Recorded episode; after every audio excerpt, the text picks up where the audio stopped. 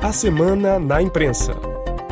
Márcia Bechara. Socorro, Trump está de volta é o título da reportagem de seis páginas da revista semanal francesa L'Express, que afirma que há um ano da eleição presidencial nos Estados Unidos, a hipótese provável de um retorno do ex-presidente norte-americano faz o mundo inteiro suar frio, publica o veículo nesse fim de semana. Trata-se da eleição que ninguém quer reviver a eleição de 2020. Ela foi a pior da nossa história, diz Luke Mogelson à revista L'Express, autor do livro América Encolerizada. Essa política enoja todo mundo. Os democratas lamentam a fragilidade do vovô Biden e uma grande parte dos republicanos não aguenta mais o circo de Trump, segundo o autor.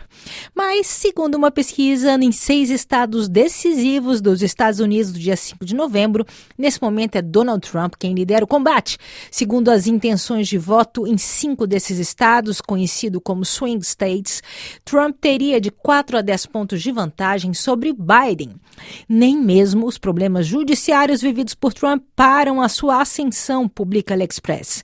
É estranho, mas os três processos contra ele o favorizam, analisa Laurence Nardon, do Instituto Francês de Relações Internacionais.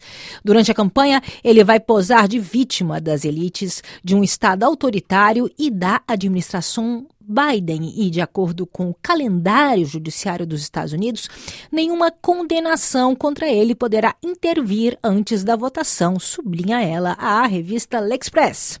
Será um pesadelo, diz o deputado alemão conservador Norbert Röttgen à revista francesa. Ele acha que Trump vai parar de apoiar a Ucrânia no conflito contra a Rússia se for eleito.